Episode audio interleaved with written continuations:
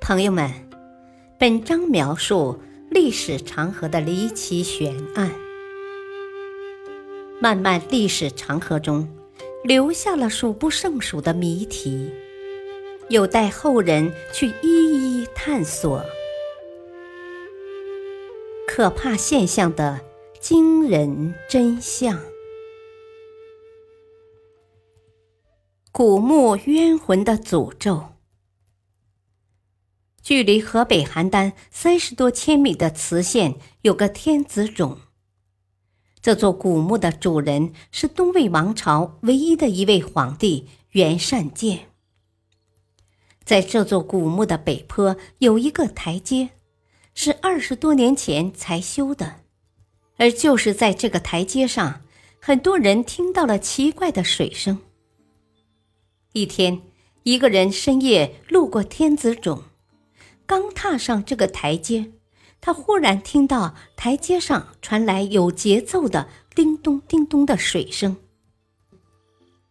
据他所知，天子冢附近没有湖泊和水潭，这水声是从哪里来的呢？他看了一下四周，静悄悄的，于是他加快了脚步，想快点离开这里。这时，好像什么东西撞了他一下，他吓了一跳。难道有鬼？原来他撞到的并不是鬼，而是一个从对面走过来的人。但是他仍然很害怕，一路小跑回到了家里。第二天，他把晚上听见奇怪水声的事情告诉了别人。出于好奇。一些人来到这个台阶上，果然，当他们在台阶上走的时候，可以听到水声；当他们在台阶上拍手的时候，也可以听到水声。人们为此议论纷纷，这个消息很快就传开了，许多人慕名而来。大家听到这个水声后，都有一个同样的疑问。天子冢附近并没有水，这个奇怪的水声是怎么来的呢？当地的人有一种解释，他们认为这些水声是袁善渐的诅咒声。在一千四百多年前，二十七岁的东魏皇帝袁善渐被宰相高阳篡位，高阳登基一年后。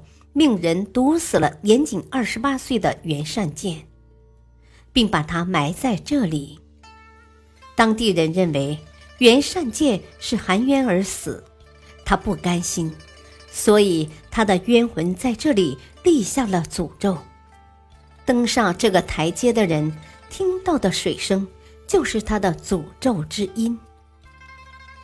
这个说法听起来确实很恐怖。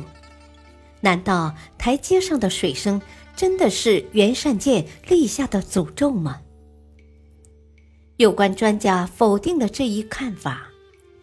其中一位专家说：“这个说法让胆小的人听起来恐怕真有点毛骨悚然。”但是我个人认为，这只是老百姓的一个传说。如果要彻底推翻这种说法，就必须找到产生水声的真正原因。于是，专家们开始了一连串的勘察和研究工作。有些人猜测，这个古墓的下面可能是空的，人在上面走，地下空洞中的声音就会反射上来，听起来就像水声。但是，这个猜测后来被证实是错误的。专家通过勘察距离元善建墓只有两千米的高阳墓得知，高阳的墓大概在三十平方米左右，深度只有十几米，而他墓上的封土有三十多米。即使高阳的墓是一个空洞，在这么厚的土层下，声音也不可能反射上去。由于高阳和元善建的墓。基本上属于同一时期鲜卑族的墓穴，所以墓穴结构也应该一样。因此专家认为空洞之说不成立。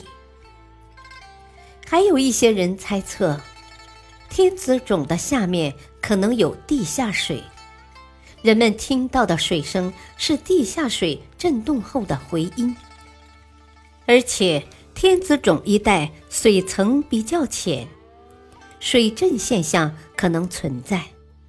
在高阳墓就发现有地下水的迹象，但是专家通过分析认为，这个猜测也不正确。因为据专家的估计，天子冢不过三十多平方米，墓室里的墓壁是用灰砖砌起来的，墓壁上面是一层厚厚的夯土，最厚的地方有三十米。所以在这种情况下，就算把整个墓室充满水，再找个大力士来跺脚，也听不到任何回音。后来又有人猜测，这个水声可能是地面上某种声音的回音，就像天坛的回音壁一样。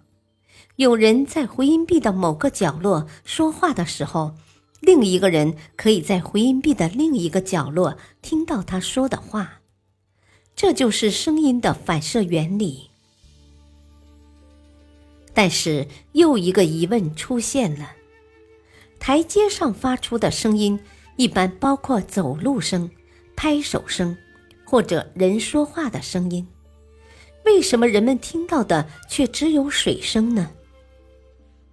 专家通过测量脚步声和水声的频率，发现脚步声的频率基本上在二十四赫兹左右，而人们听到的水声的频率却在三百七十赫兹。显然是发生了从低频到高频的转化。从声学角度说，如果发出的声音是两百四十赫兹，那么回声也会在两百四十赫兹左右。为什么台阶上听到的回声不是这样呢？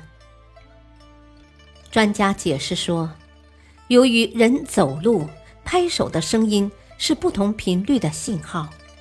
它们混合在一起，形成了一个复杂的声频信号。这个信号反射时，有一部分要被吸收掉，那么反射形成的回声和声源就会产生差别。而且台阶的特殊结构和材质导致这种差别很大。在反射的过程中，回声转化成了三百七十赫兹的水声。这就是我们能够在台阶上听到清晰的水声的原因所在。